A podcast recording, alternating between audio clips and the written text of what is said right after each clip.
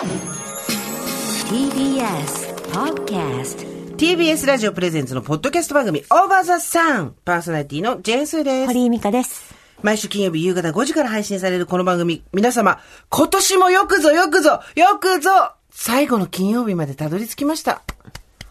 今年最後でしょ、これ。何日？金曜日って。30よ。うわー、みんなすごいね。頑張った働いたよね。あなたのシステム手帳、AKA、キャンパスのただのノート、スケジュール帳、かっこ私とお揃い。さ、ついに来ましたよ、12月ますで。見て、私なんかお金入ってるもんね。本当だあの、子供たちの、あの、めいっ子ちゃんのピン札のお年玉ね。あ、なるほどね。お年玉とかそういうね。あれなのね。そうそうそう1月もまあ、あの、普通に通常営業しますんでん、別にそこはただの1週間ではあるんですけれども、ええ本当に12月お疲れ様でした、皆さん。すごい、30日、明日31土曜日だ。ね今年1年どんな年でした？ねあなた3月にしか会社辞めたのよ。で、9ヶ月。そう。だからまだ9、実は1年経ってないんですそよ。う9ヶ月しか経ってないので、いや、なんか今年は、すごく、9ヶ月が長かったです。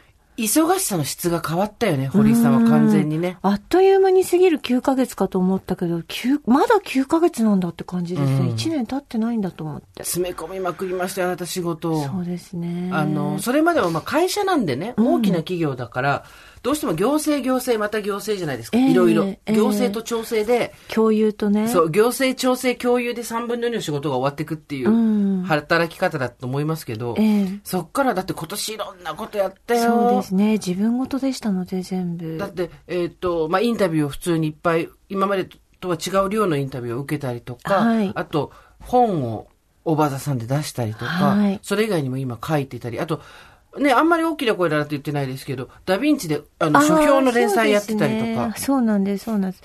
えっと、これ30日じゃないですか。はいオーディオブックさんで27日に林真理子さんの奇跡っていうのを読んだので、はいはいはい。それをやりました。すごい。あとさ、洋服屋さんのはい。モデルさんもやったじゃないあそうですね、やりましたね。ありがとうございます。あの、インスタライブやったりとかさ、うんあと、うん本物のモデルさんたちと一緒に、やりましたね。あなたもよく並びましたね。本物のモデルさんとかね、森さんとかとね。そうそう森すーちゃんもね。さんともやったけど晩餐館でやりましたしそうそうそうね。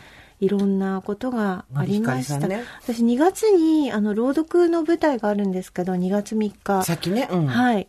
これ4人でやるもので、はいと私の他にあの、 EXILE の松さん、松本利夫さんもご一緒して、おう一緒にやります。おおそうなんです。どうでした？で、ほら、グッズも作ったじゃないあ。りがとうございます。あれ完全受注生産だからみんな注文してね。あ、1月 8, 8日までの限定販売なので、ははいい、あと1週間ぐらいですけど、よろしくお願いいたします。すごいね。ありがとうございます。いかがでした？いろんなこと、新しいことやってみて。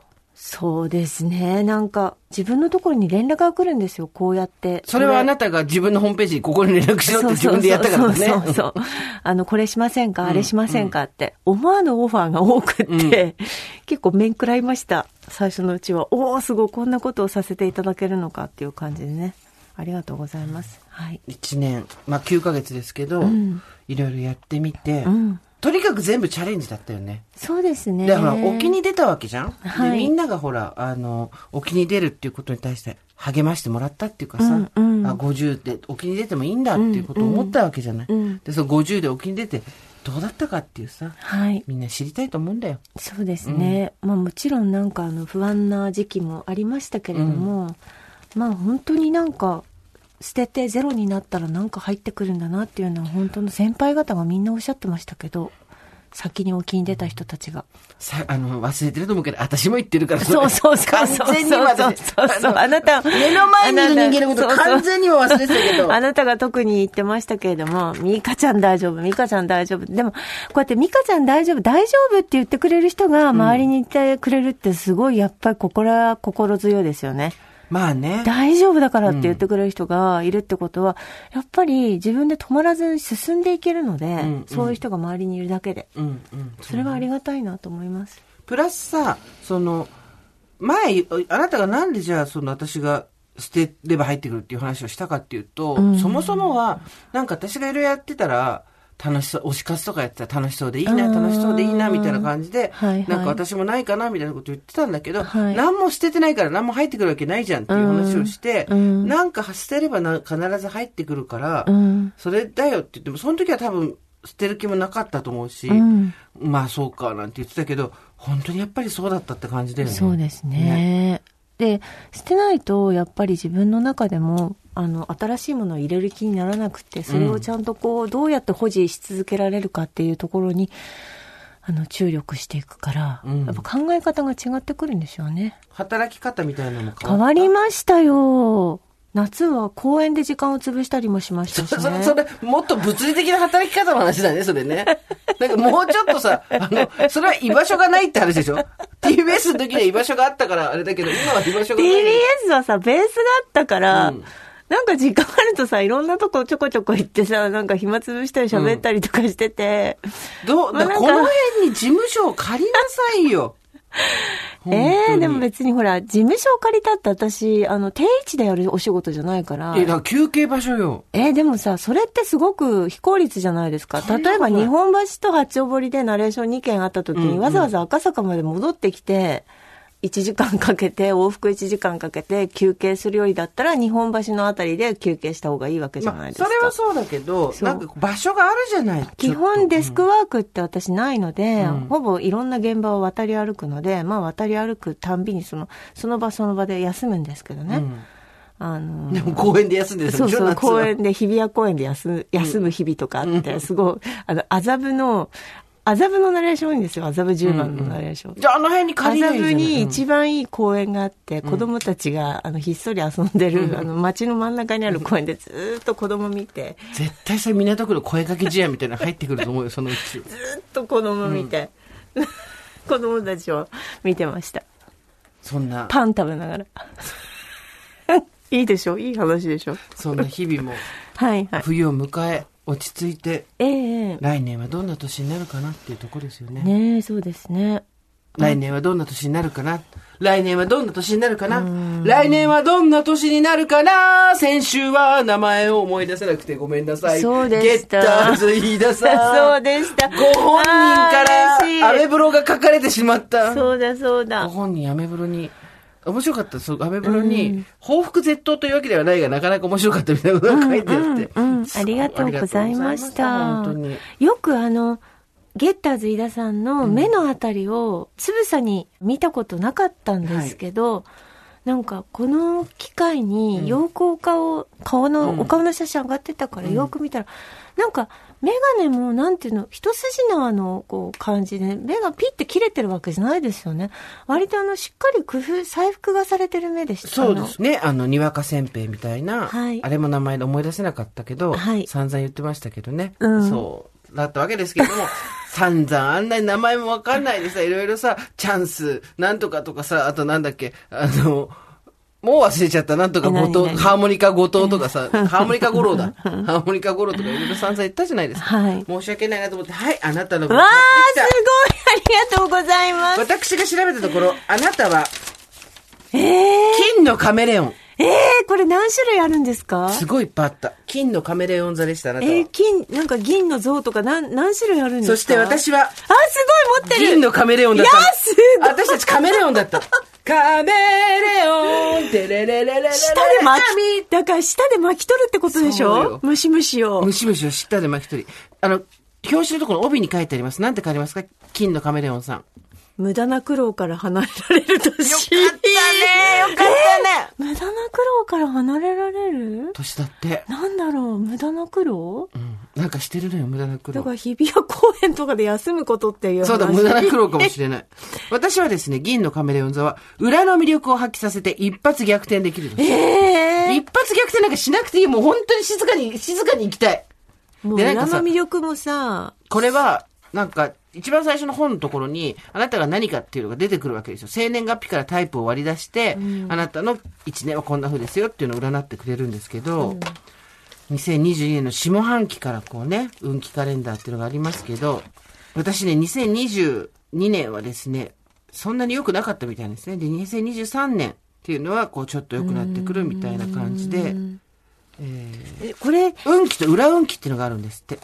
えー、今日はちなみに、えっ、と、収録日26日なんですけど、はい。12月もついてブレーキの日で。す。うん、ブレーキの日。日中は満足できるペースで過ごせそうですが、夕方あたりから身内や仲のいい人に予定を乱されてしまう子、あんたやで。あんたが私の予定を乱す。なんで？乱してないそんなにも。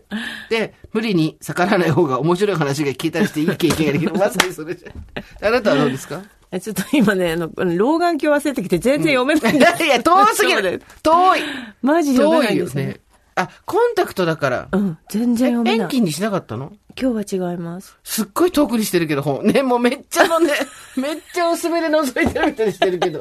もう、あの、ディレクターの方ちゃん、中野くんがもう笑っちゃっ読て。うん ?27 日。おばあちゃんの分読んでもらって。じゃあ27日、罰です。26日、今日26じゃないですか。26は、えーっと、乱気の日。予定通りには進まないでイライラしたり無駄な時間を過ごすことになってしまいそうわかる。無理に逆らわず流れに身を任せるようにしましょう。はい不機嫌な人と一緒になってしまう場面もあるかもっていうことで、はい私、ご上機嫌なのでご存知のと、来た瞬間から、あの、疲労の交差点でタクシーを止める人たちがまるでワールドカップのゴールキーパーのようだったっていう話をね、散々したぐらいですから。今日も激しく脈打ってるわ、あんた。そうそうつったのばっかりですから、そんな跳ねるんだっていう。そうそう銀のカメレオンのあの、ちょっとまだわかんないことがこれたくさん多いですけど、2023年はですね、えー海運参加条、うん。はい。予想外を楽しむ。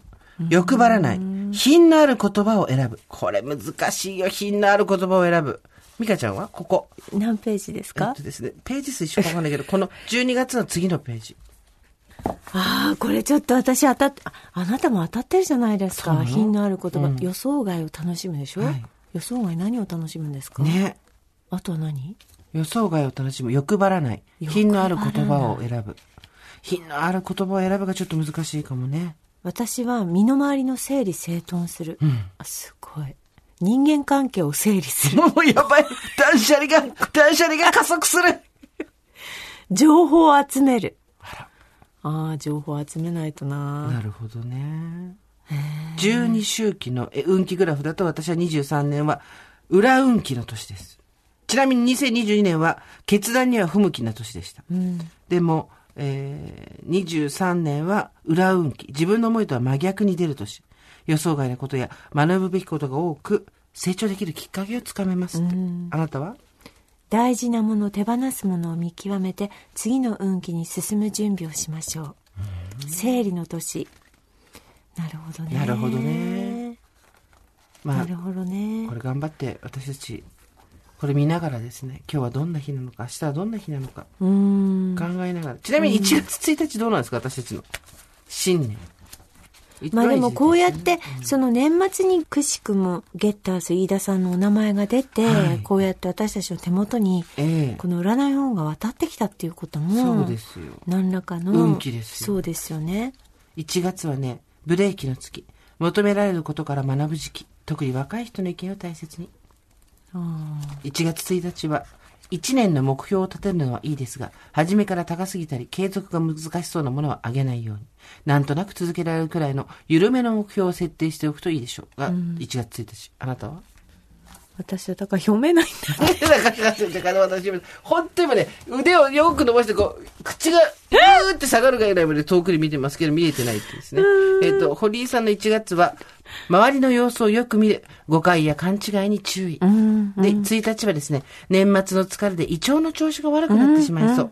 油断すると体調を崩しやすい運気なので、外出するときは暖かい服装を心がけ、ね風邪の予防もしっかりしておきましょう。ねあいなんか一日ずつアドバイスがあるのがいいですね。朝起きてこれ見ればいいんだもんね。その日でねそそう。そううん。なので、うんあなたにこれを差し上げます。嬉しい、ありがとうございます。ゲッターズ飯田さんのお名前を私たちが思い出せなかった。五星三神占いですね。それも私たちの運命なんです。はい。へえ。金のカメレオン、銀のカメレオンっていうのがあるんですね。なんか、その、時計とかいろいろあるみたいよ。ああ。いろんなね、うん。なんかイルカとかね、あったのよ本屋さんで見てきた。ぜひ皆さんよかったらご自身を。簡単な占いだったらネットでね、すぐ出てきましたからね。はい。そうですご覧になっていね。ただければと思います。すごい。金のカメレオン座のこのキーワードもたくさん。あら、うわー出て断捨離って出てるよ、断捨。離って出てまあなす。たの大好きな、うん。大好きな言葉じゃない断捨離。しました。もう、あの、ほぼ今、本当に昔の CD とかも今回やっちゃいました。あら。じゃあもう、すべて、いつ次の日私がこの世からいなくなってもいいんじゃないかっていう想定をしながら断捨離を進めたら、ザクザクいけました。すごいね、それは。でも、本質的にはいなくならないわけですから、はい。ないと困るものとかって出てくると思うんですけど、ちょっとそのあたりはどうお考えなのかなっていうのを知りたい。ザクザクいけちゃいましたね。そう。だけど、あれ、本質的には今日も明日も生きていくだから。思い出の品はザクザクいきました。で逆にこれからちょっとあの仕事で使えそうなもの？音読の CD とか、朗読のなんとかとか、そういうのは残しておきましたけどね。はいあなたは何ですか？裏モテ期って書いてるじゃないです裏か表でしょ表でモテたいよ。意外な仕事も書いてるじゃないですか。得意不得意不得意少し得意みたいな感じでこう逆になるんだね。隠れていた才能が目覚めるとかドジな怪我とかあ忍耐強くとかあいいこと書好いみではなかった人を好きになるとか。謎の知り合いができるって嬉しいですね。失敗を不運で終わらせない。アホになる。仲が良かった人が嫌いになるだって本当逆になってくんだへねー。そういう年なんだね23年は。あの2022年はですね、うん。うーん見切りをつけたって感じですかね。うーんてか何？シフトチェンジって感じかな。いろんなものをシフトチェンジしましたね。例えば？仕事もそうだし、仕事はだからとにかく、このままやってたら私、あの、仕事人間になって終わってしまうと思って、ちょっと仕事の量を減らそうと思ったんですけど、結果的にそれはあんまりうまくいかなかったんで、23年引き続き仕事の量を減らしていく。なんでかっていうと、やっぱ質を上げたいので、ん。何でもやっつけでやるようなことになったら絶対にいけないと思っているので、ん。仕事の質を上げるために量を少しセーブするっていうのを、を初めてトライしたのが22年。で、あの、しっぽりーとも付き合い始めたのも、いろいろ、その前にうだうだ私の中でこう、片付いてなかったことをですね、うんもう、いい加減、切り替えよう。うん切り替えた途端に、しっぽりが出てきたので、うん捨てたら入ってくる、捨てたら入ってくる繰り返しだった気がしますね。うんいろいろシフトチェンジの年でしたね。うんでも毎年毎年なんか割とシフトしてるように感じますけどね。うーん、そうかもね。なんか、試して新たにっていうことをやるんでしょうけど。うん。推し活を2021年からやゴリゴリやって、うん22年もゴリゴリやって、夏も行きましたよね。そうですね。とか言って、うんやって、あとプロレスもたくさん見て、うん。それで、まあいろいろ思うところあって、自分の思いとかいろんなことにこう見切りをつけたり、うん。次のフェーズに行こうって言って頑張ったりしたら、うんうんしっぽりが突然出てきて、うんおおこんにちはって感じで、うん。年末ですね。うん。仕事に関しては、ちょっと、バタバタしちゃったね。バタバタしたくないんだけど、無理だね、これね。一年間早いですか？どうですか？最近。一週間は遅いのに一年は早いです。ああ、なるほどね。一週間まだ火曜日かとか、まだ水曜日かなのに、一年ってなると早い。うん。森さんは？なんか感覚の、そのなんていうの、気持ちで感覚のズレってあると思うんですけど、時間経過のスピードって。なんか毎年一年すごい早かったんです、最近。うん。なんですけど、今年はものすごい遅いです。その、変な話、今年の1月とか2月とかがすっごい遠い昔の話みたいな感じ。新しいことを始めたからじゃない、うん、だと思います。うんそういうことでしょうね。同じことばっかりを繰り返してると時間が過ぎるのが早く。なるけどってよく言うけど、新しいことをたくさんやったからだねそ。ういうことだと思いますね。なんか、朗読会っていうのをやって、はい。で、まあ、次に夏に800人、はい。あの、飽きたっていうのがありますけど、なんかこう、新しい、あ一番大きい新しいチャレンジあれだったじゃん。あの、朗読会をやるってことだったじゃん。うん。これ以外でなんかやっていくとか、逆にこれはもうやんないとかあるの ?2 年目に向けて。大きい2年目。あ、でもまあ、朗読会は今もうなんか先々までちょっと箱を押さえてるので、それはしっかりやっていこうと思ってて、まあ作品も今、作品を選んでる時は本当に楽しいので、今もう次の作品どれにしようかなって、いろいろと試行錯誤してます。で、まあちょっと今年は、ボランティアみたいなところをもうちょっと時間かけようかなと思ってます。あうん。なんかあ。稼ぐ。23年はね。そう。うんあの、変な話、ナレーションも、こういうオーバーザさん、まあ、オーバーザさんはちょっと楽しんでやってるんですけど、うん。ナレーションとか司会のお仕事は、まあ、自分の中で割と割り切ってて、好きなお仕事なんだけど、でもこれはお仕事として、あの、稼ぐお仕事っていうか、収入を得るお仕事としてやってるわけじゃない、で、朗読は、こう自分の道を続けるっていうことで、うんうん。覚悟を持ってやってて、そこに、まあお金を、そこで使っても惜しくないなうんマイナスで終わっても惜しくないなって感じだし、うん別に誰からも責められないし、今までとは違って自分でやってることだから。うん。でそれはそれでよくって、でもう一つの道筋として、なんかそのボランティアみたいな全然、こうお金を出していくところうん。を、なんとなくじわじわ今年できたので、うんそれをもうちょっとどういうふうに形にしていこうかなって思ってますね。すごいね、この忙しいのにそこもちゃんとやるんだ。うん。でも、そんな別に全部が全部そこに力を入れられるわけじゃないじゃないですか。うんもちろん。うん自分の生計もあるし。うんね。やらなきゃいけないレギュラーの仕事もあるから、もちろんそっちが本業だし、メインになるので、空いてる余白でやるわけですけど、って感じです。なんか、やっぱり年齢的なものも私たちあるんだと思うんだけど、うん。次に、まあ、譲り派じゃないけどさ、うん次に譲っていくとか、うん誰かをフックアップするとか、うんうんそういうことへの欲が出てきたよね。うんそうですね。うん見事に出てきますね。なんでしょうね。ねやっぱ年齢なんだなと思う。ん自己承認とも違うんですよ。そうそうなんかそれで、ま、欲求が満足するとかそういうことでもないんですよね。なんかあれこれやらないといけないなとか。そう駆り立てられるようにねうんわかる。なんか時間があったらやんなきゃなとか、思ってきてしまいます。自然に。ねえ、うん私もほら、ヘタレなんで、肉体的にこう、時間を割いて自分の体を動かすっていうところのボランティアで行くとなかなかやっぱりちょっと時間が作れなかったりはする。ね、何年か前に一回、あなたと一緒に配膳行ったりとかはしたけど、うんうんで、それとは別に、やっぱりこういう仕事をしてるっていうところで、なんかさ、その、よく言うじゃない、最近、その、権力の正しい使い方っていう。うん。私なんかちょっとピン、なんか、あ、言い方、これはこれでまた人を、ある種引きずり落とす言葉のきっかけになりそうで怖いなと思ってて、使い方としてはすごい、うーん慎重に使いたいなっていうところはあるんだけど、うん。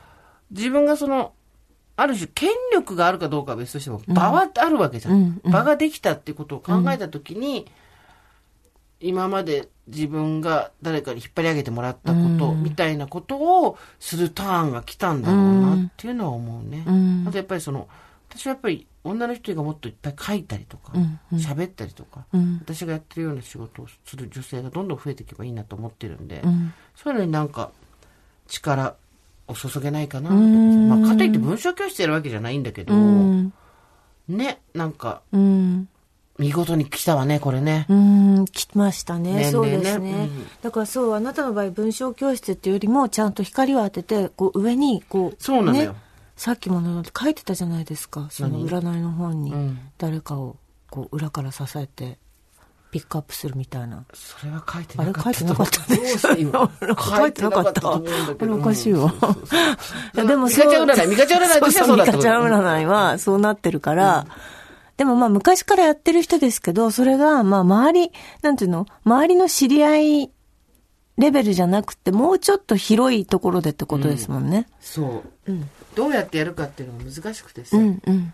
まあなんで文章教室やんないかっていうと、結局、カルチャーセンターをやりたいわけじゃないからさ、なんとなく文章を書けるようになりたいなとか、文章を書いたら楽しいなっていう人の余暇じゃなくて、そういう場、場になるような、そういう人たちが出てくる場所、今いっぱいあるんだよ。ノートだったり何だったりとか文章を書くところはあるんだけど、うん。うんやっぱ自己表現っていうことに対してのハードルがうん。高いんでしょうね。やっぱりそう簡単には手上がんないっていうかさ。前も言ったけど、そのエネルギーが強い人の時代もう終わりだって私は言ってるけど、うん。エネルギーがそんなにの出力がそんなに強くない人たちがこう、臆病にならないで出てこれる場所みたいなのってどうやったら作れるのかなとか考えてるね。まあ1年2年でかん作れることじゃないのかもしれないけど。でも今まで、その、あなたは、その、変な言い方をすると、ある程度、こう、影響力を持ってるわけじゃないですか。その書くとか喋るっていうところにおいて、で、そういう影響力のある人たちが今まで、その、埋もれてる人とか、なかなか出てこれない人たちを、なんか光を当てようとか、その人たちを何とかしようみたいな動きって、まあきっとあったのかもしれないけど、そんなに主流ではなかった、なんか、なんとなく自然に下の人たちが自分たちの力で登ってくるしか、ラッキーなことに光が当たって、なんかのタイミングでぐらいしかなかったと思うから、あなたみたいな人がそうやって持ち上げてくれる、糸を垂らしてくれるってすごいいい、いいと思いますよ。弟子が欲しいわけじゃないからね。うん。徒弟制にしたいわけじゃないし、うん。もちろんもちろん。例えばジェーンス事務所にして、うん。私の分、私が最終的にチェックするけど、書くのはその人たちに書かせて、ライターの名前は出させないけど、まあ仕事を与えるみたいなことがしたいわけでもないし、うん。その人それぞれの喋る場所、書く場所みたいなことが出ることで、誰かまた次の女の人をこううん。勇気づけたりとかっていう循環になるといいなと思いつつ、なんか、なかなかね、パうんッと一朝一夕でできることではないから、うん、なんだけど、うん、ちょっとそういうのやりたいなと思ったりとか。考えてる。うん2023年、さ24年ぐらいかな。でも嬉しいです。なんかこういう、ちょっと見方を変えると、まあ、偽善とか、うんうん。そういうええ話。かっこしいとかねそういうねうんそういう話しがちだよね、みたいうんになりそうだから、避けてきたし、うん。心の中で思ってても、それを言うことが、なんかはばかられてきたし、うんうんけど多分、言ってった方がいいんですよね。ボランティアしてるとかもそういうことなんだけど、言ってって、やってって、うん普通にしてった方が、なんかいいなと思っていて。自分自身のそのプレゼンスというか、評価を上げるためにそれを言ってんじゃないのっていうやっかみの声は絶対聞こえてくるだろうし、うん。正直別に言っても言わなくてもどっちでもいいと思うんだけうん。いいうん言うことによって、じゃあ私もやってみようっていう人が出てくるという話だよね。リカちゃんが言ってんのね。うん。まあ、沖に出る話もまさにそれでさ、それはボランティアじゃないけど、うん。あなたが沖に出ますって言ったことによって、あ、私もやってみようって思った人が出たっていうことを考えると、言ってくっていうことも一つの手うんではあるっていうことだよね、やっぱうりんね。そうだと思いますね。この前、多摩で講演した時に、うんそれちょこっと言ったんですよね。私将来的にはこういう風なビジョンでこういう風に回りたいみたいな。うんうん。こういう形のアイデアを考えてますみたいな話をしたら、最後に、あ、一緒に行きたいですっていう人がうん何人か、うん。なんかどうすればそれ参加できるんですか、うんうんとかって言ってくれて、なんかまあそれだけでもなんか嬉しく、嬉しいなと思ったし、うんね。そう、だから年齢的にな部分が大きいと思うけど、人に、なんだろう、人の役に立つっていうのとまたちょっと違うんだよね。なんだろうね。うん。自分ができることとか自分の力を使って誰かに何かをしたいっていううん。ことのベクトルが変わってくるよね、やっぱりね。そうですね。うん申し訳ないけど、私たちも本業がある。うん政権も立てなきゃいけない。うんだから、全部の時間を使ったりっていうことは申し訳できない。うん。はっきり言って。でそそういうものが向こうからオファーされた時に、ちゃんと報酬もいただく。うん。うん。それは別として、その以外で余った力とか、余ってるこう思考の部分をなんかそっちにこう寄せて考えていかないとなってうん。思いますね。ね、うん何ができるんだろうね、自分たちにね。ねえ。うん。でもあなたも見つかってるじゃないですか、なんとなく。うん。だからその、だやり方としてさ、自分を、自分の子っていうのを決して一人区としてうん何かをやるっていうこともできるわけじゃん。うんそれはもうみんなと同じように一人区としてやるっていうのもできるし、うん自分が持ってる特性っていうのを生かして、うん。一人区ではできないことをやるっていうのもあるわけじゃん。うん。そこにまだちょっとこう、迷いというか、春巡はあるよね、正直ね。うんうん一人区でやった方が正直なんじゃないかみたいなさ、うん。うん。ことを思ったりする。いやでもそれだったら私じゃない人がやってもいいんだしさ、と。思ったりしますよ。うん。で、もしかしたらそれはその、ボランティアっていう形とはまた別で、また全然違うメディアを使ってうん何かやることが、うん。多くの人の、なんだろうな、うん、もしかしたらちょっと明るい気持ちになるきっかけが作れるのかもしれないしとか、うん考えるよね。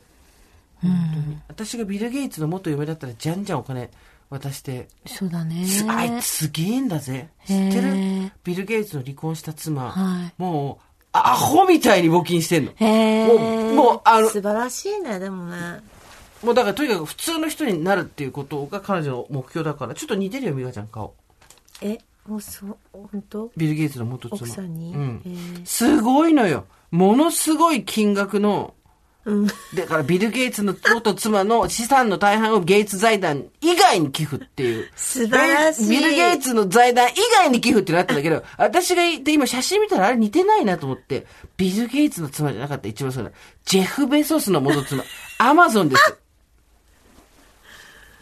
ジェフ・ベソスの前の奥様は、えー、作家、慈善活動家としてさ活動しているマッケンジー・スコットさんをですね、ビバリーヒルズに所有する約79.2億円の不動産を非営利団体カリフォルニアコミュニティ団体に寄付したことが明らかになるすよ。すごいなあすごいの。この人はですね、本当に、ほら、ちょっとミカちゃんに顔似てるでしょあ本当だ。そうそう、髪型とかも。うん。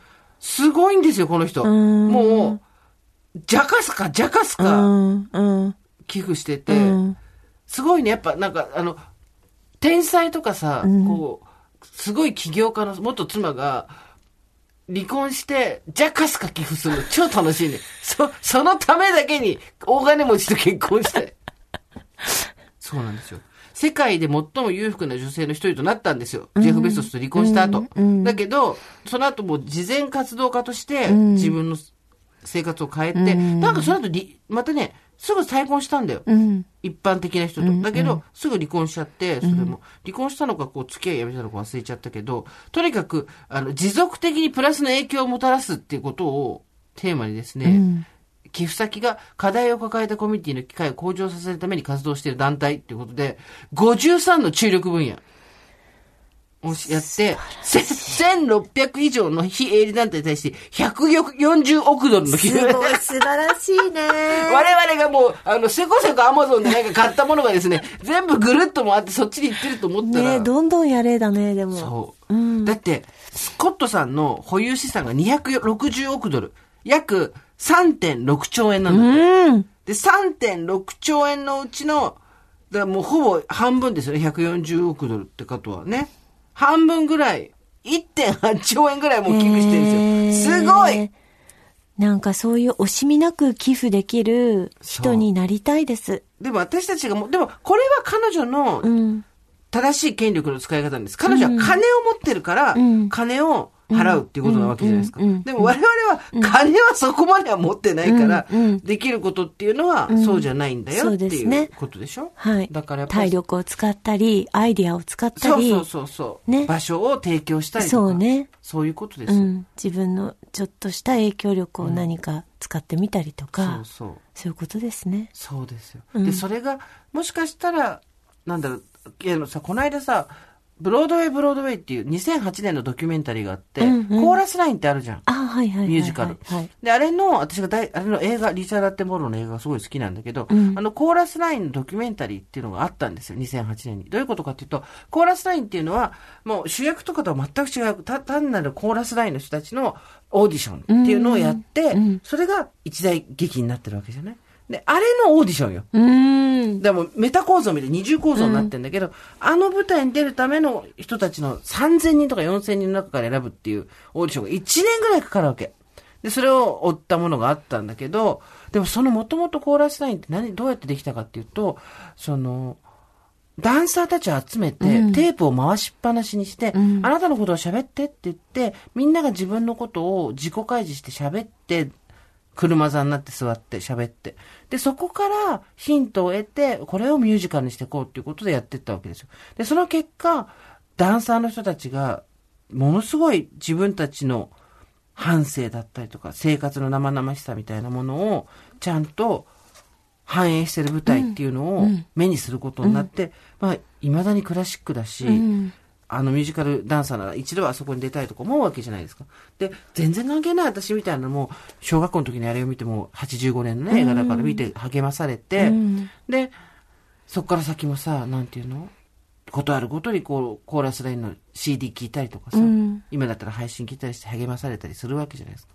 だから、純粋に事前事業っていうところじゃなくても何かクリエイティブなことに人をそうやって励ますこともできるし、うんそれちょうど半分ぐらいのところができるといいんだけどなと思ったりはするんだよね。うんそう。うん公式ご助会本も、あの、売り切れあ続出で本当申し訳なかったんですけど皆さん買ってくださってありがとうございました。はい手にして、ようやく手にしたっていう方も多いんじゃないかと思いますけど、ねえ重版本がですね、1月なんですよ、まだ入るのが。ええなので、ええちょっと、あの、先になりますけど、はい。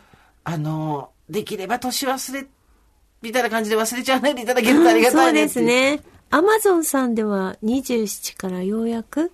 そうですね。はい出てますし、はいえ年忘れ、物忘れにならないようにですね、えーうん元気を出してもらえる内容になにしたいなと思ってはい作ってるんで、よかったら読んでみてください。はい。さあ今日はですね、えええー先週からのメールテーマでございます。会ったら泣いちゃう人。私はマドンナ。会ったらね絶対泣いちゃう。言ってましたね。私はブーに会ったらまずとりあえず、世田谷行けよっていうイメージ、イメージまずでいそうなところ。結婚、結婚もう一回ダメですか？だから、だから、っていう話ね。あなたも結婚してるし、う 話とりあえず、とりあえずまず一回聞いてみる。一回聞いてる。ワンチャンあるかなって。そうそうそう。ブーニンとワンチャンあるからすいません、ブーニンワンチャンありますか？って聞いてみるから。ノーです。そうです。ダメです。ニャッチェーじゃなくてダメですダメです。って言われる可能性は多々ありますけども。はい。あったら泣いてしまう人、じゃあ皆さんからのメール読みましょうか。えー、会って泣いちゃった人、泣いちゃった人。うん実際に。スーさん、ミカさん、おはこんばんちはこんばんちは毎週金曜夕方、退勤時に番組を聞くのを楽しみに毎日働いています。おばさんネーム、カニです。カニさん。私が会って泣いちゃった人は、ビーズのボーカルの稲葉さんのお母さんです。お母さん。せすごい。私が小学校の頃11歳からビーズのファンでしたが、実家が岡山県津山市にあり、稲葉化粧品という化粧品屋さんだということは知っていました。えーうんでも私が小さい頃はネットもなかったのでどうやって入手した情報かは不明ですが、ねとにかくファンの間では聖地であり、お店には稲葉さんの写真がいろいろ飾ってあるとのことで、ファンとしてはいつか行かねばと子供の頃から考えていました。ところがいざ一人旅行に行ける年齢になっても関東に住む私はなかなか新幹線でも飛行機でも行きづらい場所だったため、どうしても足を運べずにいました。40歳手前になっても使いっ走りのように全国に出張していた私は、なんと出張で稲葉化粧品の近くのホテルに泊まることになりました。すごいすごいこれは神様が与えてくれたご褒美、諸々の業務が終わった後にそそくさと稲葉化粧品に向かいました。中にはファンの方が数名、稲葉さんのサイン、稲葉さんの子供の頃からの写真アルバム、ギターの松本さんのサイン、写真などなど、そして何といっても、稲葉さんの面影があるお母様。どんな？すごい。どんなイケメンってこと？イケメンママってこと？そうでしょう。感動して店をさまよう私にお母様が、ファンの方、どこから来たの？と一言。私は今日は東京から来ました。小学校の頃からビービーズのファンで、と言い出したところ、突然涙が溢れてきてしまいました。子供の頃からおよそ30年近くずっと来たいと願っていた場所に来られたこと、その頃は慣れない業務に孤軍奮闘しており、地方の偏僻な場所への出張が多く、同行者おらず仕事も知らない人たちを相手にして、覚えたばかりの専門的な内容で授業するというかなりストレスフルな案件を抱えていました。その日も東京から5時台始発の電車に乗り込み、岡山ででかいハイエースで肩肘張って現場の下見を終えてたどり着いた稲葉化粧品。でもこうやって歯を食いしばって仕事を頑張ってきたからこそ、今夢だった稲葉化粧品に来られているということ。その事実に嬉しい気持ちと辛かった気持ちとかごしゃばでになって涙が溢れたのだと思います。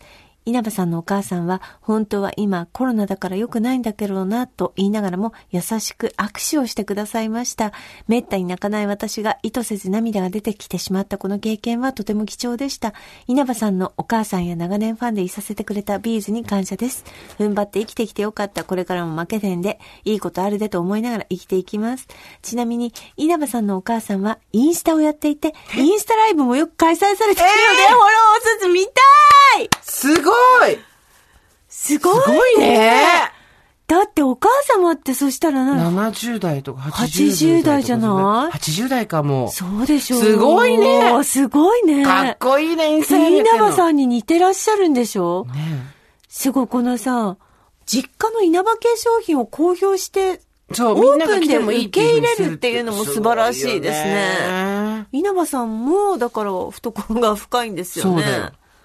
ねえ、いいよいいよってことですもんね。秘密にしないでって。はあすごい、インスタライブ見たい。ね。あったらでも泣いちゃう感じもわかるね。自分が辛かった時にさ、うん。ようやく来れたって稲葉さんってそうか、稲葉さんにお母様がいるって、なんか想像そうだよできないですね。突然、稲葉ーンって生まれてきたわけで、稲葉バーンって生まれてきたわけじゃないから。そこは。なんかステージに置かれた人みたいな感じですけどね。ステージから生えてきたわけじゃないから。神によってこう。神に生えてきたというか、ステージに神からこう使わされた人みたいな、天使みたいにこう、そうそうわーってね。わーって降りてきた感じしますけどね。いたんですね。そうだよ。うんいいお話ありがとうございます。えー、会ったらきっと泣けてしまう人。堀さん、スーさん、はじめまして。友達の紹介で大場田さんに入り込んで出られなくなった40代の平凡です。こんにちは。も今回、会ったら泣けてしまう人というテーマを聞いて、私言わなきゃと正体不明の衝動が起きましたので、人生初のラジオ投稿をさせていただきます。ありがとうございます。私が会ったら泣いてしまう人、それはきっと、ヨシキさんです。あ学生時代、X は聞いていたし、見ていたし、歌っていましたが、大ファンというわけではありませんでした。ぐんと月日が経ち、コロナの1年目か2年目かの紅白に、ヨシキさんが中継で出演されていて、なんとなく見てました。最後にヨシキさんが、みんな頑張ろうね、と支えたその瞬間、号泣。心の氷を溶かすような優しくてあったかい声でした。それからテレビなどで、ヨシキさんのインタビューやドキュメンタリーをチェックして、見るたび涙でぐしょぐしょになります。なんでだろう？なんで泣けちゃうんだろう？ヨシキさんの出す言葉は私の心に染みます。ピュアで愛がすごい。声もあったかい。なんか浄化される感じ。こんな薄い表現しかできないこと、もどかしい。ヨシキさんに会って、その言葉、その声を聞いたら号泣する自信があります。お金貯めて、ボックスティッシュ持ってコンサートに行くのが今の夢です。読んでくださってありがとうございました。皆さんの会ったら泣けてしまう人話を楽しみにしています。という平凡さん。ねえ、この、なんか、でもさ、コロナ禍の1年目か2年目かにさ、ヨシキさんがさ、ピアノを弾いたのか、ドラムを叩いたのか、なんかちょっと記憶が私曖昧ですけど、みんな頑張ろうねって最後に言われたら、そりゃ、泣いちゃうね。ねでもこれもやっぱりさ、ヨシキが言うからなんだよな。うんすげえな、ヨシキ。あ、呼び捨てしちゃった。すげえな。みんなのよしき。いやーそうだよね。うん。一言な、なんでその一言が人によって違うんでしょうね。そうなのよ。やっぱやってきたことですよ。うん、そうでしょうね。やってきたことうん。の重みですよう。ん。向けてきた言葉の先が違うんですね。かっこいいこと言うね。みんな頑張ろうね。うん。みんな、頑張ろうね。頑張ろうねって。私たちが言ったところだよな、もう。そう、違う。頑張ろうねって私がほら、あの、息子とか娘に、がん、頑張ってね。うん頑張ろうね。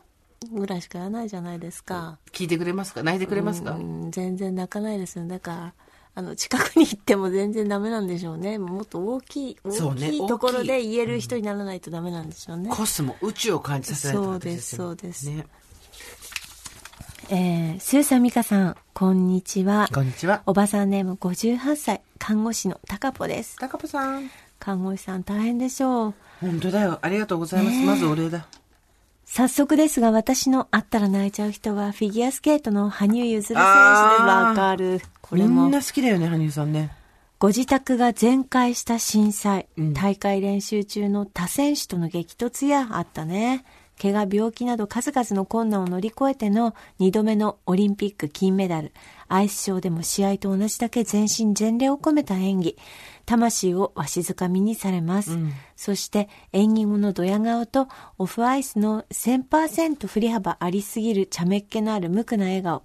記者会見での聡明さダダ漏れの横顔。さらに芸能人顔負けのスレンダーなマッチョな八頭身。お顔なんて実質ピンポン玉くらいしかありません。うん。うん。かっこ他の人も、オレオくらいと言っていました。これが好きにならずにいられるでしょうか？いや、いられない。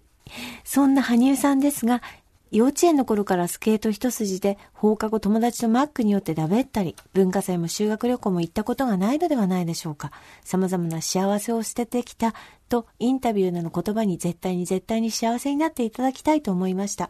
もう心は近所のおばちゃんです。もしも実際にオフアイスで間近にジャージでも衣装でもない私服姿なんかでお見かけしたら多分神々しさって直視できないと思います。来世に生まれ変わるなら、私は羽生選手のホームリンクの壁か天井に生まれ変わりたいです。わかる、でも。アイスリンクの壁見ちゃんとイマジナリーしています。イマジナリー。うん。別荘ならぬイマジナリー壁ですね。いいじゃないですか。見守りたいんだね。だって自分の上をこうずっと滑ってくれるんでしょ、羽生くんが。か、あの、壁だ、壁だよ。氷じゃないよ。アイスリンクでもいいアイスリンクでもいいのかうんもうリンクか壁って言ってるから。天井とかね、いろいろ、ね。天井とかね。うんあるじゃないですか。ね。こちらもいただいてます。強さみかさん、おはこんばんちは、おばさんネーム、最近右膝が痛いです。みかさんと同い年、3月生まれの50歳です。さて、私が会った瞬間に泣いてしまった人は、行きつけのスーパーの魚屋の女性です。年齢は70代後半ぐらい、とにかくチャキチャキ元気なおばちゃんなのです。スーパーに入った瞬間に、おばちゃんの元気な声が響き渡っていて、元気になれる。仕事ぶりも素晴らしく、まさに接客のプロ。いつの間にかファンになりました。しかし、一年くらい前、おばちゃんを見かけなくなり、もうやめられてしまったのかなと寂しく思っていました。魚への店頭に立っている新人さんに聞いても、消息はわからずじまい。そんな時、スーパーの改装オープンがあり、なんとあのおばちゃんが魚屋の店頭に立っていたのです。何ヶ月ぶりかに見た元気な姿、思わずおばちゃんに声をかけてしまいました。やめられたのかと思っていましたと話しかけると、思わず涙がこぼれてきて、しばらくの間泣きながら話します。おばちゃんは他のお客さんからも同じように声をかけてもらっていたようです。こんなに泣いてくれて本当にありがとう。私は幸せ者だねと優しく声をかけてくれました。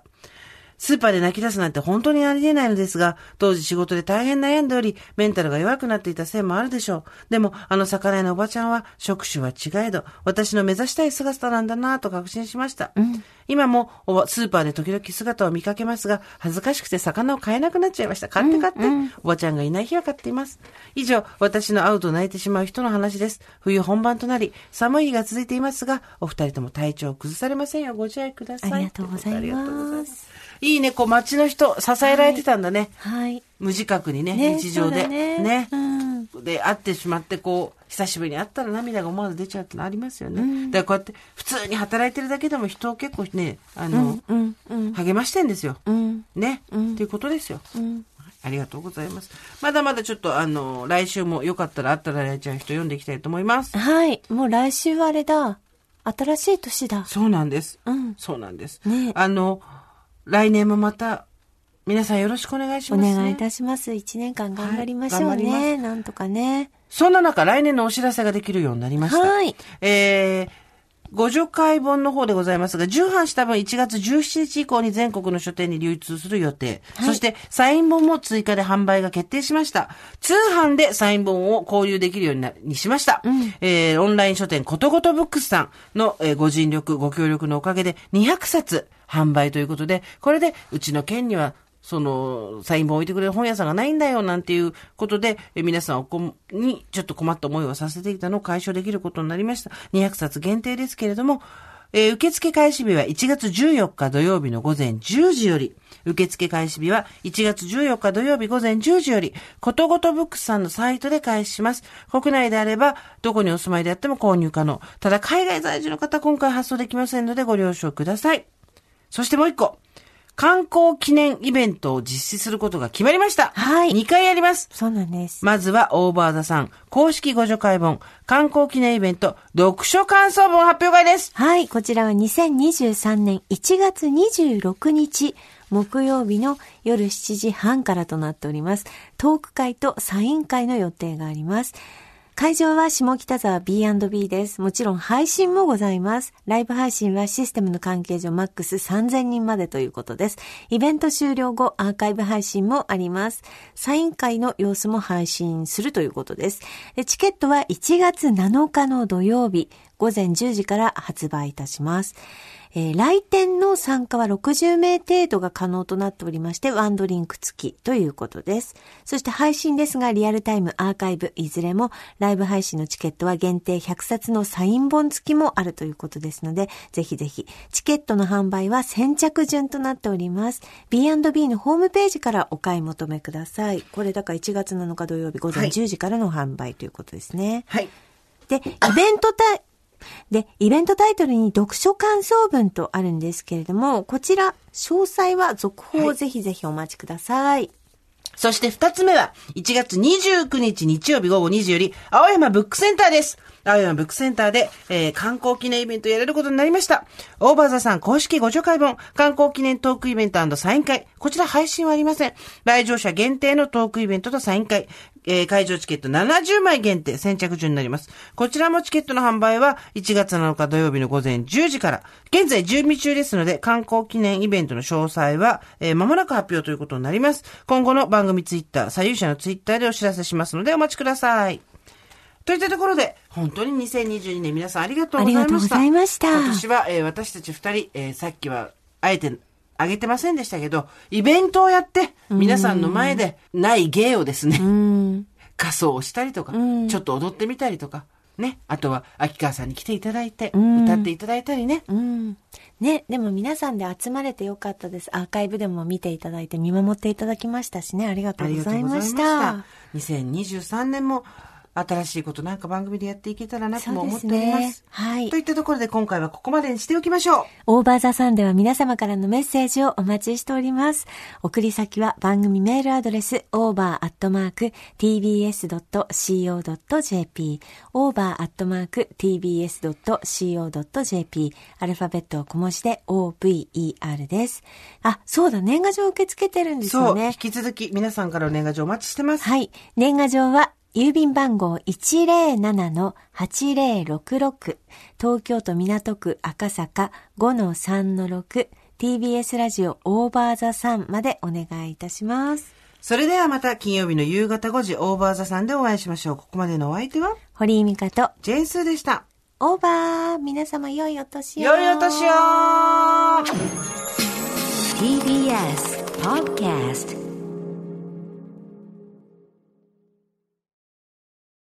毎週月曜から木曜朝8時30分からお送りしている「パンサー向井のフラット」毎日を彩るパートナーの皆さんはこちら。月曜パートナーの滝沢カレンです。火曜パートナーのココリコ田中直樹です。水曜パートナーの三田寛子です。そして木曜日は？横澤夏子です。ヤーレンズのデイ淳之介です。奈良原正樹です。横澤夏子ちゃんとヤーレンズが各週で登場。今日も一日頑張ろうのきっかけは「パンサー向井のフラット」で